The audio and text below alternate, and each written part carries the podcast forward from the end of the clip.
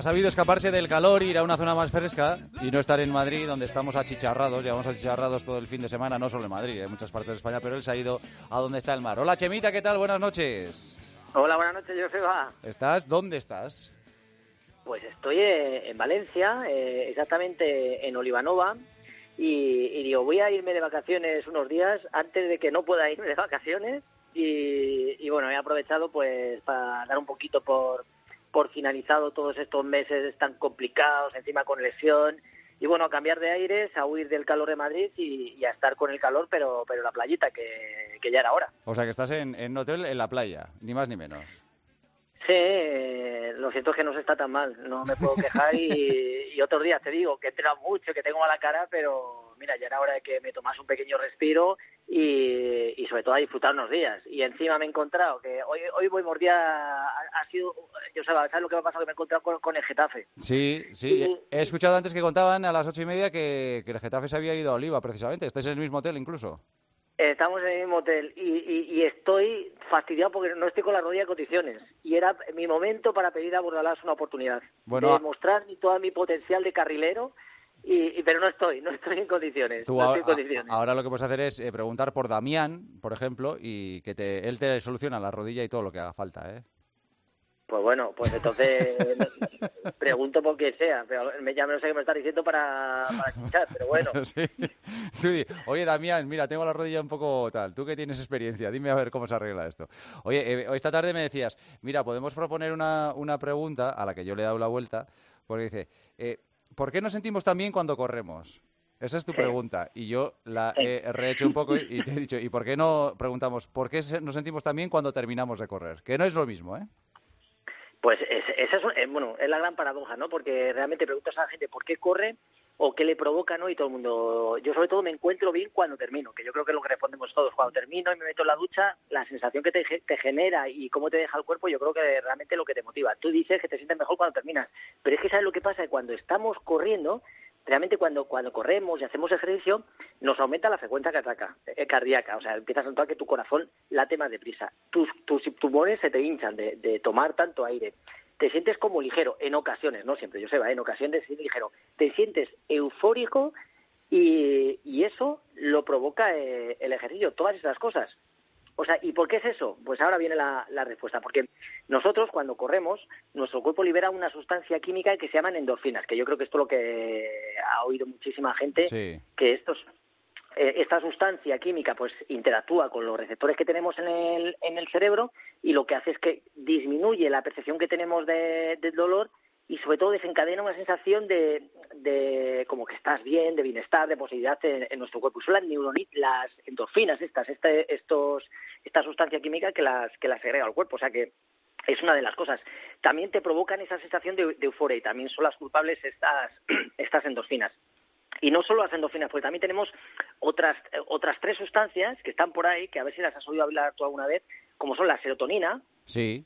Esta, que esta lo que hace es mantener el equilibrio entre nuestro estado de, de ánimo, ¿no? La que nos ayuda. Luego hay otra que es la dopamina, que no es del doping, la dopamina, que produce esa sensación de placer y relajación. Y luego la oxitocina, que afecta, pues, sobre todo a los comportamientos sociales, sentimentales, a todos los patrones sexuales y sobre todo a la conducta parental. Así que el correr aporta todo, todo eso, ¿no? Es- Esas serían las cuatro sustancias que segregan nuestro cuerpo que las hacen que aumente y provoca todas esas sensaciones de, de bienestar. Y luego, rizando el rizo, estaría la leptina, ¿no? Que esta es un poquito más para los que habla, le gusta la nutrición y la saciedad y el hambre, pues esta lo que, lo que haría sería justo lo contrario, ¿no? Que, que cuando se libera la, la leptina, dis- si disminuye, eh, lo que hace es que afecta a la saciedad, al apetito y también es otra de las causantes de que, bueno, de que puedas disfrutar un poquito más y que te provoquen todas esas sensaciones que responden a la pregunta de por qué te sientes bien cuando corres. Bueno, pues por todas estas cosas, Joseba, y sobre todo te sientes bien pues cuando terminas, cuando has Exacto. hecho un ejercicio y la sensación de bienestar a nivel mental que te provoca, ostras, he hecho ejercicio a nivel mental, a nivel físico también, porque fortalece toda tu musculatura y por dentro de nuestro cuerpo se desencadenan todos esta, este torrente de cosas, de sustancias, de neurotransmisores que llaman al cerebro, que avisan que el otro, y eso es una especie de, de droga, ¿no?, que tenemos en el cuerpo, por eso yo no dejo de correr y cuando corres y cuando estás lesionado, pues desencadena todas esas malas sensaciones eh, que tenemos a las que nos afectan. Aunque no hay que correr en días como el que ha hecho hoy en el centro de la península. Hoy hemos estado con 40, 41 grados y hoy tiene que ser nocivo correr. O corres indoor, en algún gimnasio, en alguna cinta, en tu casa o lo que sea, pero es que fuera de, casa es, es imposible que sea bueno.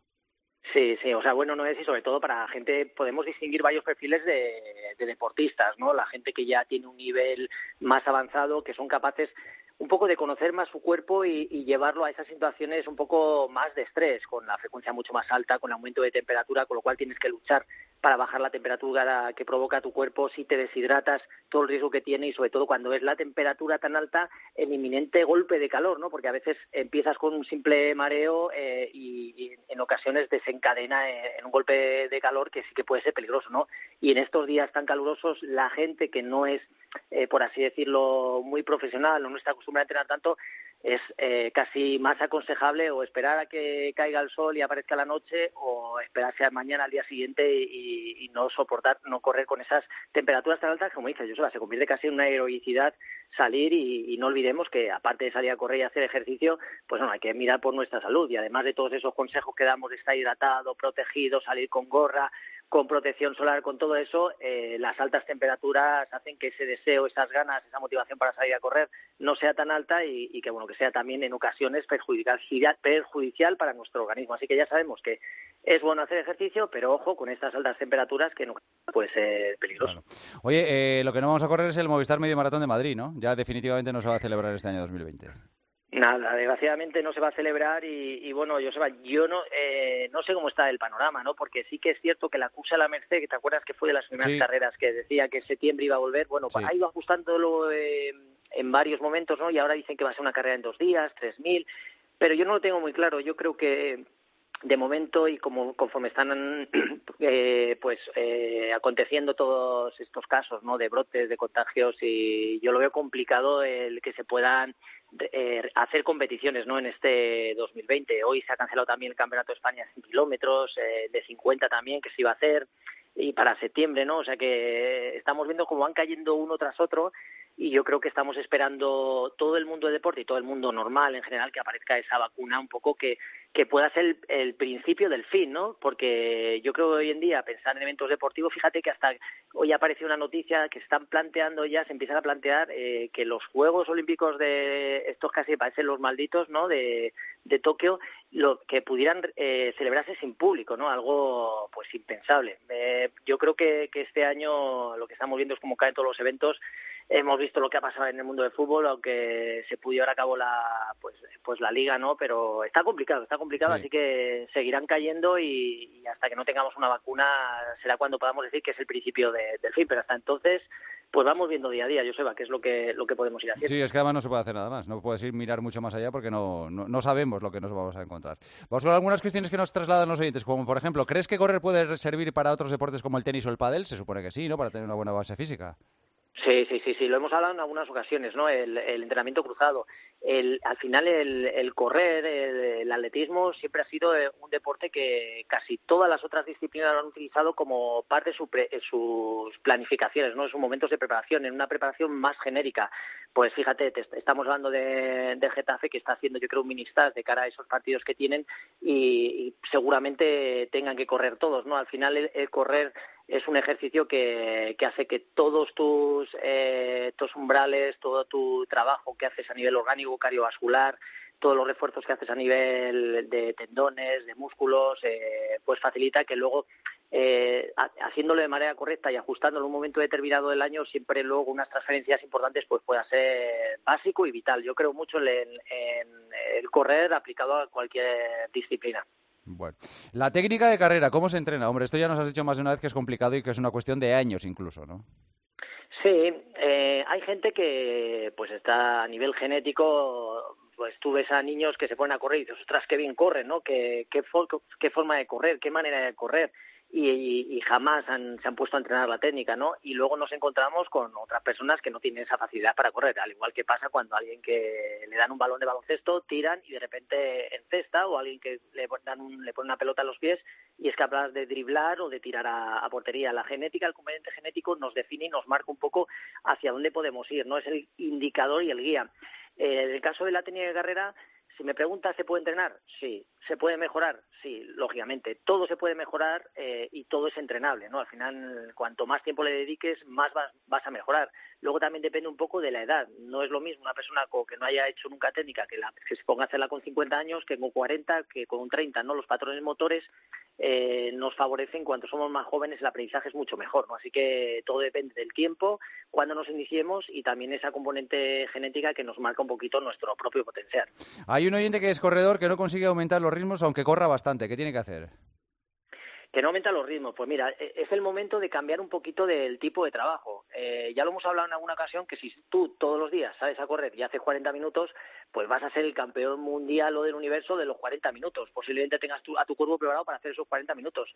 Ahora bien, si no has trabajado cambios de ritmo, si no has trabajado ritmos altos, si no has trabajado eh, velocidad, si no has trabajado esa técnica de carrera, si no has hecho ejercicios de fuerza, si no has hecho cuestas, pues si no has hecho todas esas cosas, posiblemente no tengas esa capacidad de mejora. Así que posiblemente este corredor que, no es capaz de mejorar es porque solo se dedica a correr y existen otras vías ¿no? para conseguir la mejora de nuestro rendimiento. Así que en la variedad está la diversión, que pruebe otras cosas. Sí, señor. ¿Y qué aconsejas tomar para recuperar después de un entrenamiento una carrera muy exigente?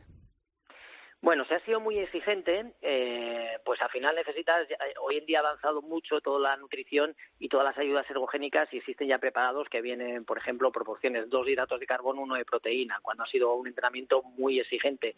Si has hecho un tipo de trabajo de pesas, de fuerza, necesitas eh, más proteínas. Así que todo lo que tomemos eh, post-entreno sí que nos va a acelerar la recuperación y un poco en función del ejercicio que hayamos hecho, pues más tirando para hidratos, más para proteínas, pero y también sobre todo no olvidemos la rehidratación, que es muy importante, la, también a nivel de sales, porque eso va a provocar que nuestra musculatura sufra menos. Así que depende mucho del entrenamiento, pero sí que está claro que le debemos dar una ayuda, y sobre todo en estos tipos de calor que el cuerpo ha, sufrido y ha padecido mucho. Muy bien, pues ahí están los consejos. Chevita, te quedas una semana por allí, ¿no?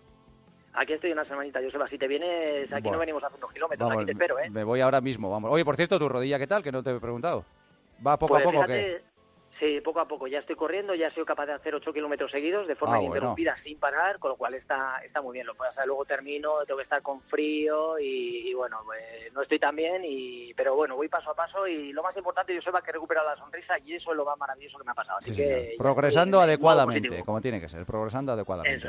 Chevita, disfruta de las vacaciones. Un abrazo muy fuerte, gracias. Abrazo, buenas noches,